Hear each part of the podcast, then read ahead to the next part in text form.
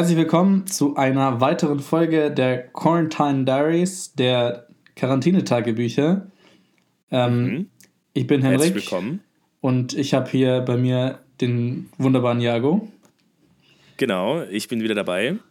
Und kurzen Shoutout direkt an äh, Jan, heißt dein Bruder, richtig? Jan Malte, richtig. Genau, ich habe mir die letzte Folge angehört. Ich fand sie ziemlich cool und der hat das richtig gut gemacht. Direkt ein Shoutout an ihn und Grüße nach Amerika an alle. Danke. Richte ich aus. Äh, für diejenigen unter euch, die natürlich noch followen wollen, at äh, jan.wac auf Instagram. Freut er sich, wenn ihr mal vorbeischaut.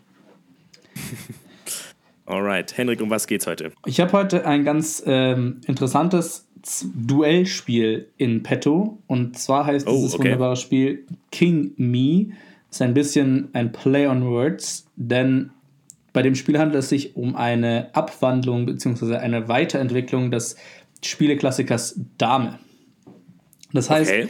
genauso wie im Damespiel gibt es schwarze und rote Steine, die man auf einem Karo-Feld, also quasi eine Art Schachfeld, aufteilt. Aber dieses Schachfeld ist eben nicht nur plain old schwarz und weiß, sondern in verschiedene Regionen unterteilt. Also jede Region ähm, ist irgendwie klar abgetrennt durch eine Farbe und durch, sag ich mal, ein Thema. Also es gibt irgendwie in der Mitte gibt's, äh, eine Gruft und äh, eine Wüste. Äh, am Rand okay. gibt es irgendwie so, so eine Kristallwelt und eine Pilzwelt und eine Eiswelt. Und es gibt äh, eben im Spielzentrum zwei Flüsse. Das ist noch sehr relevant. Okay. Da komme ich nämlich gleich dazu. Okay. Klingt bis jetzt wie Super Mario als Spielbrett. Ja, ich glaube, so ein bisschen was hat sich dabei jemand auch gedacht. Äh, die okay. Idee des Spiels ist, dass anders als bei Dame nicht im Vordergrund steht, dass man eben alle gegnerischen Steine captured, sondern ähm, es gibt so Eventkarten und die Eventkarten sieht man immer fünf äh, Züge im Voraus. Das heißt, da ist so ein Track, auf dem liegen immer fünf Karten. Das heißt, du weißt, welche wird als nächstes getriggert in deiner Runde und was passiert in den nächsten vier Runden. Okay. Und hin und wieder im Verlauf dieser Eventkarten gibt es eben Eventkarten, bei denen werden Territorien gescored. Das heißt, dann geht es darum, wer hat die meisten Steine in einem dieser genannten Territorien liegen. Mhm. Das heißt, man kann da so ein bisschen vorher planen und das ist auch tatsächlich gebalanced. Also ein Territorium, was nah am Spawn der roten Steine zum Beispiel steht, gibt für den roten zum Beispiel nur 5 Siegpunkte, während es für den schwarzen Spieler dann 15 Siegpunkte geben würde, weil es für den ja significantly schwerer ist, bis dahin zu kommen. Entschuldigung, wenn ich kurz nachfrage. Ähm, ich, hast du das gerade eben schon erwähnt, aber so wie ich verstehe, ist es, die Win-Condition ist sozusagen Siegpunkte zu sammeln. Die Win-Condition ist Siegpunkte zu sammeln, ja, das hätte ich vielleicht noch okay. erwähnen müssen dazu. Also Siegpunkte kriegt man natürlich auch, wenn man gegnerische Steine captured. Ähm, aber man, die meisten Siegpunkte kriegt man, indem man eben diese Territorien einnimmt. Und das ist auch relevant, dass man die mhm. einnimmt. Und ähm, das Spiel endet auch, sobald alle diese Eventkarten quasi einmal gespielt wurden. Das heißt nicht, wenn irgendeiner keine Steine mehr hat. Okay. Dabei kommen jetzt ein paar coole Sachen dazu. Also King Me heißt die ganze Geschichte und es gibt auch hier ähnlich wie bei Dame einen King. Den erringt man sich aber, indem man im Spielzentrum ähm, verteilt sind Kronen, die kann man einsammeln und dann ist man quasi ein King. Okay. Genau. Was hat das für Vorteile? Mit dem, Stellt sich mir da die Frage. Ja, mit normalen Spielsteinen, mit normalen Spielsteinen darfst du nämlich nur einen, äh, also darfst zwei Spielsteine pro Zug bewegen. Dabei jeden Spielstein nur einmal. Es sei denn, es ist ein King, dann darfst du ihn zweimal bewegen. Plus, ein mhm. King ist ja nicht umsonst ein King. Ein King regiert immer über drei Gebiete. Das heißt, in diesen drei Gebieten ist der King sogar zwei Steine wert. Und praktischerweise liegen die Kronen immer in der Nähe der Gebiete, die der King auch quasi äh, beherrschen kann. Das heißt, mhm. mit dem King hat man immer einen, schnell, einen, einen, starken Vorteil, wenn man quasi eine Region einnehmen will. Ähm, plus der King ist immer ein Tiebreaker. Das heißt, wenn jemand zwei Steine drin hat und man selber hat den King drin und das ist aber King von diesem Feld, dann kriegst du das Feld trotzdem, also die Karte. Okay. Ja, Dabei kommen natürlich ein paar coole neue Sachen auf, die man so beim Damespiel nie beachten muss. Zum Beispiel ist man quasi, ich sag jetzt mal, auf den geraden oder auf den ungeraden oder auf den schwarzen oder weißen Feldern. Denn beim normalen Damespiel kann man sich ja nur auf den schwarzen Feldern bewegen. Hier kann es jetzt aber sein, durch den Fluss, dass du auch auf weiße Felder kommst. Wie funktioniert der mhm. Fluss eigentlich? Äh, ich habe ja von den Eventkarten geredet und dass hin und wieder welche Territorienkarten sind. Alle anderen Karten sind Flusskarten. Bei Flusskarten werden alle Steine, die auf dem Fluss sind, entlang des Pfeiles des Flusses, also in eine bestimmte Richtung, ähm, ein oder zwei Felder bewegt. Das heißt, man kann den Fluss quasi wie so ein Fließband benutzen. Beide Flüsse sind ähm, zirkulär, das heißt, also man fällt nie irgendwo runter, man wird immer nur im Kreis gedreht. Aber man kann den Fluss quasi als Fließband benutzen, um auch im gegnerischen Zug Steine in die Richtung des Gegners zu transportieren oder um sich selber in eine positive Lage zu bringen. Weil okay. Man ja beim Dame-Spielen ich, nur Steine über, man kann Steine überspringen diagonal, dann kommt man quasi gedacht, kommt man dann einen weiteren Weg, zum Beispiel in Richtung des roten Territoriums, wenn man dahin möchte. Da ist der Fluss sehr relevant. Das klingt interessant. Es, ja, also ähm, das Spiel. Ich, ja? Ich, ich hätte eine Frage tatsächlich. Ähm, und zwar direkt zu den äh, Karten, die du erwähnt hast. Ich hatte jetzt gleich die Bezeichnung vergessen. Wie hattest du sie genannt? Die Eventkarten. Die, die ja, durchgespielt. Die Eventkarten, genau. Ja. Und zwar, die liegen ja offen. Ähm, wir spielen ja hin und wieder gerne, das hatten wir auch schon mal in einer der vorherigen Folgen erwähnt, die, das Spiel Seven Wonders Duel. Ja. Ja, und da kann, das ist oft speziell so im dritten Zeitalter, jetzt ohne da groß äh, viel drüber reden zu wollen, aber kann man das Spiel sehr auch unter Kontrolle bringen. Dass man sagt, hey, du bist jetzt nur noch in der Lage, diese und diese Aktion zu machen. Ähm, weil man quasi schon sieht, welche Dinge als nächstes im Spiel relevant werden. Ist das bei den Eventkarten genauso? Also zum Beispiel, wenn ich mich jetzt super klug anstelle mit meinem, mit meinem Spielstil, zwei Eventkarten werden runtergespielt und ich sehe schon die nächsten drei. Aber weil ich mich jetzt eben so super klug angestellt habe, ist es scheißegal, ob was, was der Gegner jetzt noch macht. Ich habe es jetzt einfach so gemacht und egal was, ich sehe schon die drei Eventkarten, die werden ihn nicht mehr retten. Easy Win für mich. Ich habe es quasi controlmäßig runtergespielt und ähm, das war's. Ja, geht auch. Also gibt es einen Zeitpunkt, wo man quasi sagt, jetzt wird nur noch runtergespielt. Ja, also zumindest wenn die letzten fünf offen sind, also wenn quasi alles klar ist, was die nächsten fünf Terms passiert und man sieht, es werden keine neuen mehr aufgedeckt, dann und die, die Difference ist quasi groß genug, dann weißt du schon. Also es war bei meiner Runde auch so, es war dann schon klar, dass ich mit großem Abstand ähm, gewinnen werde.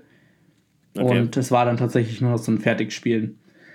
Äh, okay. Relevante Sachen, die man beachten muss, ist, äh, diese Territory-Karten kann man ja abzählen, ob die in deinem Zug oder im Gegnerzug aufgelöst werden. Und dementsprechend kann man auch planen, weil wenn die in deinem Zug aufgelöst werden, dann hast du ja in dem Zug nochmal die Möglichkeit, Steine in das Feld reinzuziehen und es dir quasi, ich sag jetzt mal so, zu schnabulieren.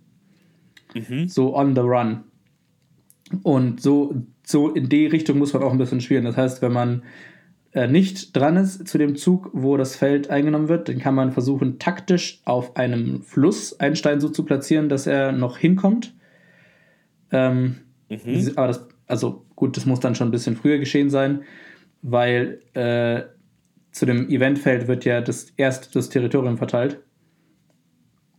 Okay. Also dazu muss man wissen, auf, die, auf jedem Territoriumsfeld ist noch ein Flussmovement drauf, aber das wird erst nach dem Auflösen des Territoriums quasi mhm. eingelöst. Es hat in die Richtung, das muss man auf jeden Fall beachten. Und ähm, man kann ein bisschen ahead planen, wenn man, wenn man schon sieht, irgendwie die, die Chancen, ein Territorium einzunehmen, sind erschwindend gering. Man sieht aber, das nächste oder das übernächste könnte man locker kriegen, dann kann man sich quasi schon mal auf das einspielen und kann dann quasi versuchen, während der Gegner irgendwie fokussiert ist, da ähm, das upcoming Territorium einzunehmen, dass man schon für das, was danach kommt, äh, sich rüstet. Mhm. Ähm, Frage dazu, die auch so halb bisschen eine Verständnisfrage ist ähm, wie würdest du denn das Zufallselement in dem Spiel bewerten? Ähm, ist das mit den Eventkarten das einzige Zufallselement drin? Oder ist es eher so, dass man sagt, okay, das ist sehr, wie sagt man, einfach nur Execution? Mhm. Ähm, weitestgehend zumindest. Es ist weitestgehend. Weil zum Beispiel jetzt das mit den, zum Beispiel das mit, den, das mit den Flüssen. Ähm, hattest du erwähnt, also kann man da wie ist das? Kann man da landen, wo man will, oder muss man dann hoffen, wo man landet? Der, der Fluss ist voll deterministisch. Du weißt, du wirst okay. bei dieser Karte genau ein Feld in diese Richtung weiter transportiert. Das heißt, mit dem Fluss kannst du spielen. Genauso, okay. Ähm, ich habe ja gesagt, man kann ja Steine überspringen. Also dann, genau. dann nimmst du einen ein. Innerhalb des Spielfelds sind hin und wieder auch sowas, das nennt sich quasi so Rockstones. Äh, oder mhm. das sind Steinfiguren, die sind da abgedruckt, die sind Steine, auf den Feldern kann man nicht landen, aber die kann man auch überspringen. Das heißt, die kann man quasi mhm. nutzen, um Distance zu gewinnen. Und da kann man ah, sich auch okay. smart mit so einem Fluss kann man sich da in die Nähe spülen lassen, sodass man dann quasi aha, wenn ich drankomme, dann kann ich da genau in dieses Feld springen. Mhm. Also Movement ist key. Movement ist key und zu der Rand Randomisierung der Eventkarten. Die Eventkarten haben auf ihrem Rücken vier verschiedene Symbole. Nach denen wird mhm. sortiert und dann werden nur noch die gemischten Haufen der vier Symbole aufeinander gestapelt. Das heißt, es ist auch klar immer, was in einem Abschnitt von einem Viertel der Karten passiert. Also okay. Es ist dann nur noch quasi random, wann welches Territorium drankommt. Und da ist dann der wichtigste Zufallsfaktor. Ich habe ja gesagt, es, äh, jeder fängt ja an einer Spielbrettseite an. Das heißt, die Territorien, die da in der Nähe sind, die haben andere Punkte, äh, Punkte Densities, sage ich jetzt mal. Da ist dann das Interessanteste, wann ähm, kommen die dran, wie früh. Mhm. Denn wenn die super, also wenn die jetzt, sag ich mal, in den ersten paar Turns dran kommen würden, dann, ähm, dann hätte man ja wirklich gar keine Chance, sie einzunehmen. Klar sind es dann für den Gegner, der die kriegt, nur fünf Punkte, aber es ist trotzdem ärgerlich. Und an dem Punkt sei vielleicht auch noch kurz nebenbei erwähnt, ähm, man fängt quasi an mit dem, dass der Stapel liegt auf, dem, auf diesem Feld und dann ist ja noch keine Karte auf dem Track. Das heißt, man hat dann eh erstmal fünf Runden lang, wo Karten auf den Track gelegt werden, aber keine wird aufgelöst. Okay. Das heißt, ähm, zu Beginn des Spiels ist, hat man eh erstmal fünf Runden, um sich quasi, sag ich mal, zu, aufzubauen und sich zu positionieren.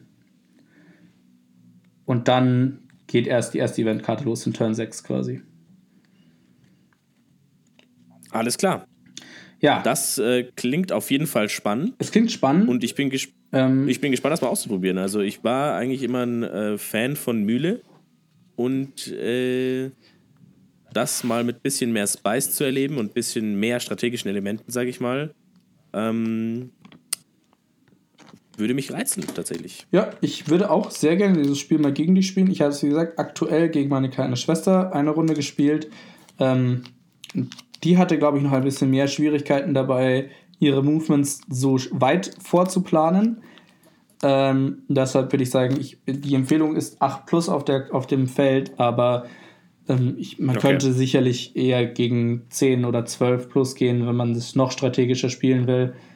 Ähm, mhm. Ansonsten habe ich das Spiel jetzt gesnackt bei äh, Target für 10 Dollar.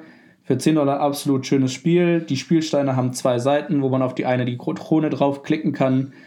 Ähm, mhm. Und auf der anderen ist ein Symbol drauf. Also es ist äh, wertig produziert. Es ist ja auch vom Ravensburger Verlag. Also ähm, ein, äh, doch ein, ein, angemessener Spielverlag und ich würde sagen, für, für den Preis kriegt man auf jeden Fall ein Zweispielerspiel, was einen eine halbe Stunde beschäftigt und ähm, was auch Spaß macht.